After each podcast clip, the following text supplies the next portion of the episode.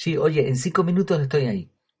Eh, estoy saliendo, dame un poquitín de margen. Vaya, disculpa, se me ha hecho tarde. ¿Te suenan estas frases? Seguro que sí. Bien porque las has dicho tú o porque las has oído de otra persona. O ambas cosas, que es lo más probable. Todos hemos dicho esta frase, ¿verdad? Pero ¿es tan malo ser impuntual? ¿Qué puedo hacer si me esfuerzo para llegar a tiempo pero no lo consigo? Vamos a verlo. Bienvenidos a Efectividad. Aquí hablamos de ser efectivos al máximo, pero sin olvidarnos de las cosas importantes de la vida.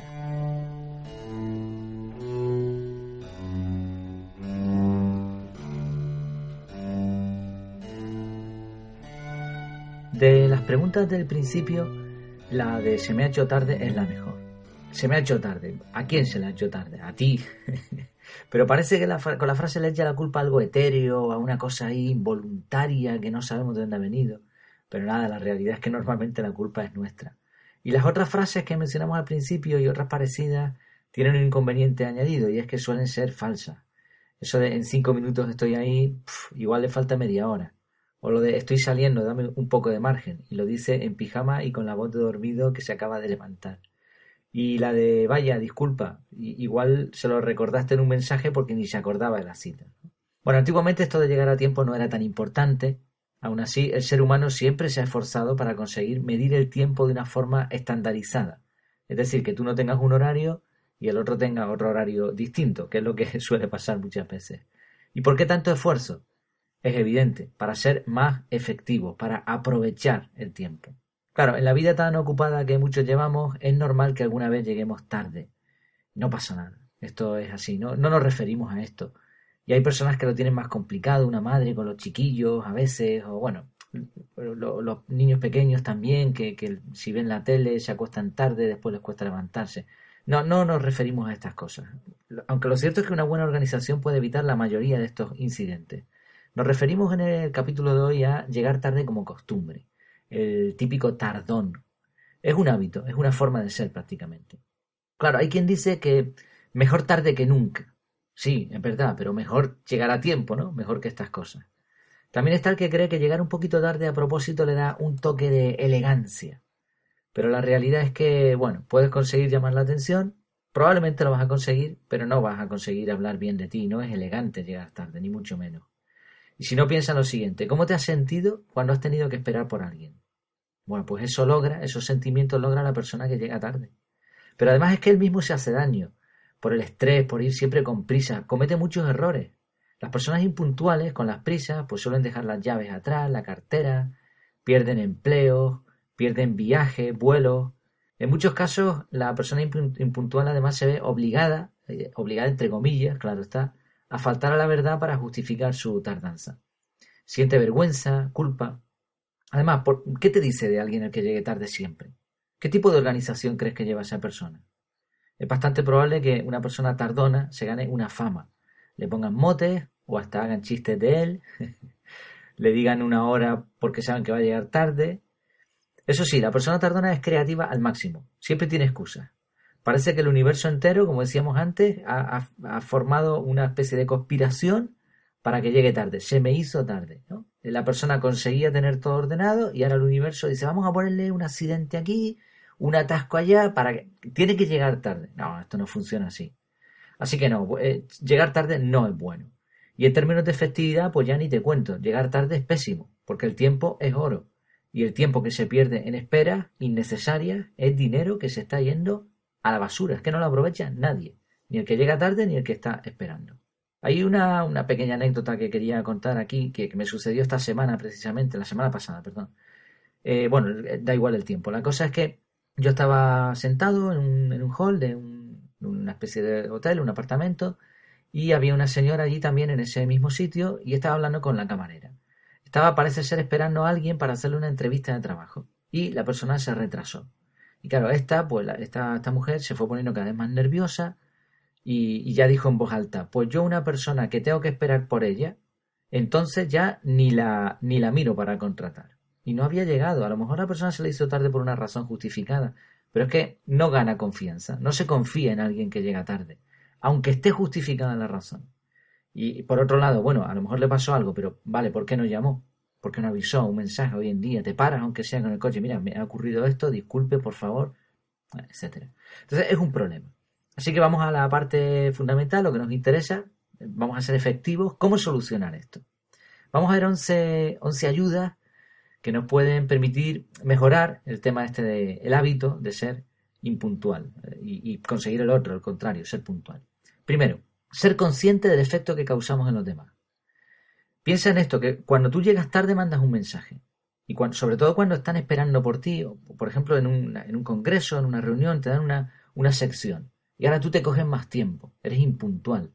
Claro, lo que estás mandando, el mensaje que estás mandando es mi tiempo importa más que el tuyo. Y eso ya dice bastante malo de ti porque estás menospreciando al otro. A lo mejor no te estás dando cuenta. Incluso es un robo. La persona la organización que está esperando por ti pierde su tiempo y como el tiempo es dinero, pues se lo estás, le estás robando a la fuerza, porque a la otra persona no le agrada que eso suceda. Así que si de verdad nos importan los demás, esto va a ser una buena razón para esforzarnos.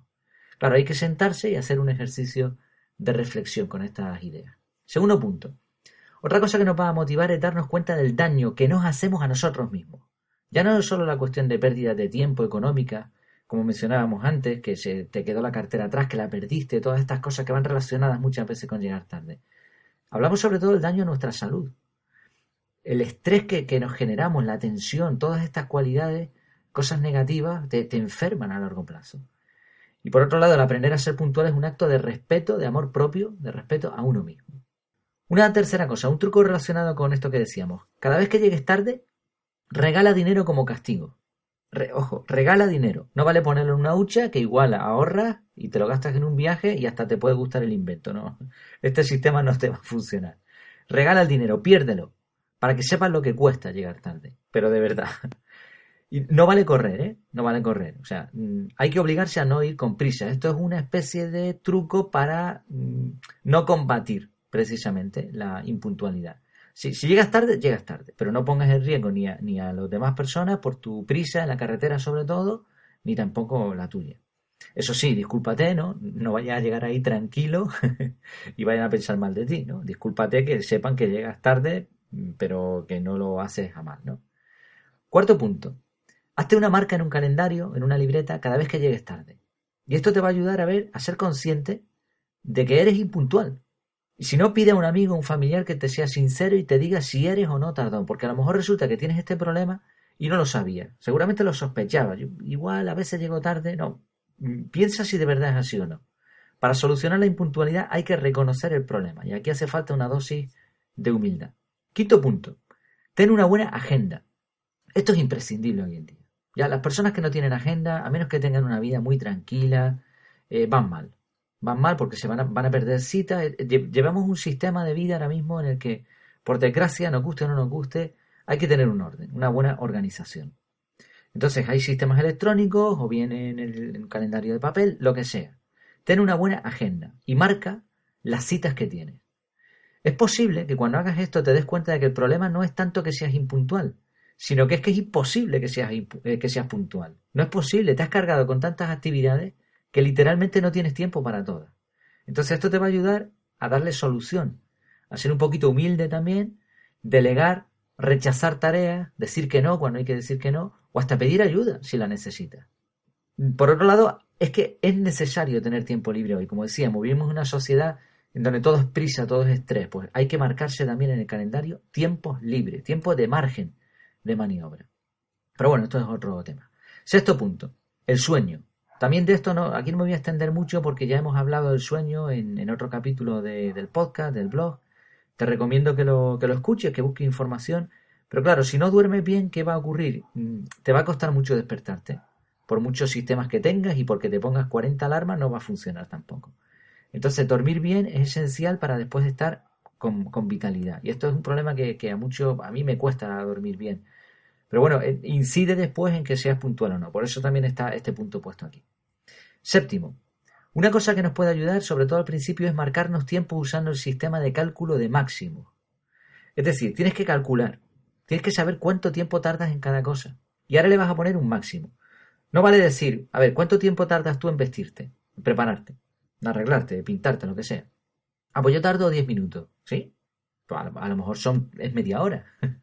Entonces calcúlalo calcúlalo, dedícate un tiempo, haz, haz algo mm, en una libreta, un cuadro, lo que quieras. Calcula cuánto estás tardando. Varios días. Y de esos varios días, coge el máximo.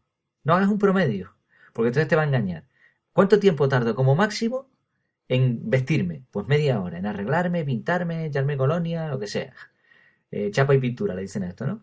Bueno, media hora, vale. Pues ya sabes que ese tiempo lo necesitas tú para llegar a tiempo, nunca mejor dicho, al sitio.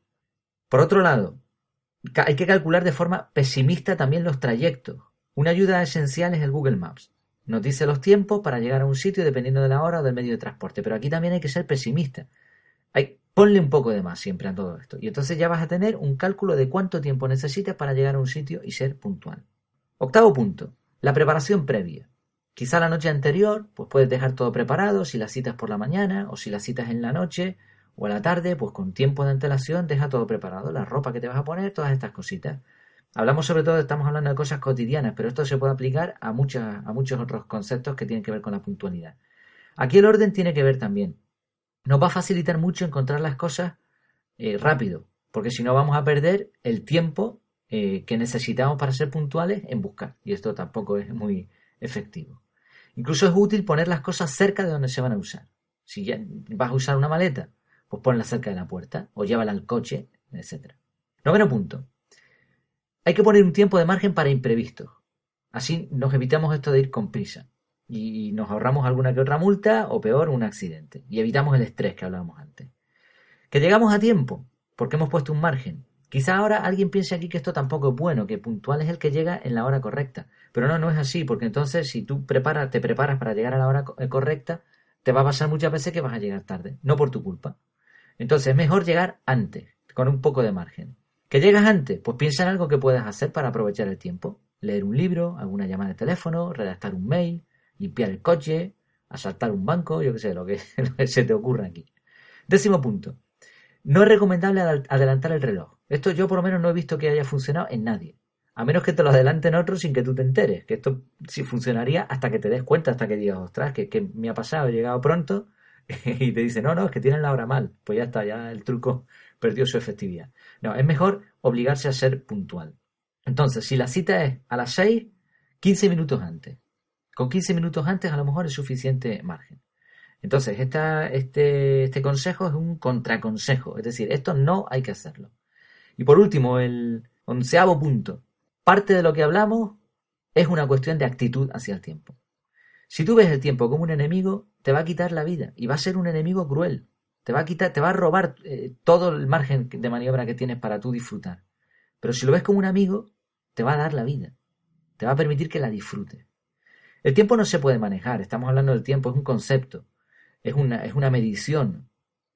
Pero lo que, lo que sí podemos manejar son nuestras acciones. Y eso lo vamos a hacer dependiendo de cómo veamos a nuestro amigo el tiempo. Bueno, son 11 consejos, se podrían dividir en 12, 13, da igual. La cuestión es tener una serie de, cosas que nos ayuden a ser más puntuales. Y es que, en conclusión, la puntualidad es una de estas cosas que hablan por ti. Es una virtud. Cuando una persona llega normalmente a tiempo, da una imagen de serenidad, de control, organización, de respeto a los demás. Claro, hemos hablado fundamentalmente del día a día, de cosas cotidianas, pero los mismos puntos se pueden aplicar a las empresas. También se ponen plazos y hay que cumplirlos. Eso sí, hay un problema con la puntualidad. Lo expresa muy bien una frase que se atribuye a Franklin Jones.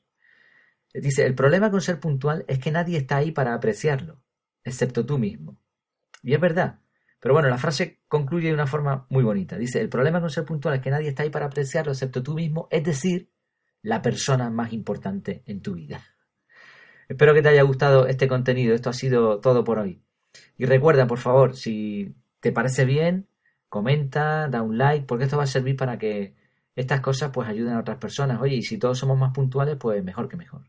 Me despido. Hasta que nos veamos de nuevo virtualmente, claro está, que lo pases muy bien.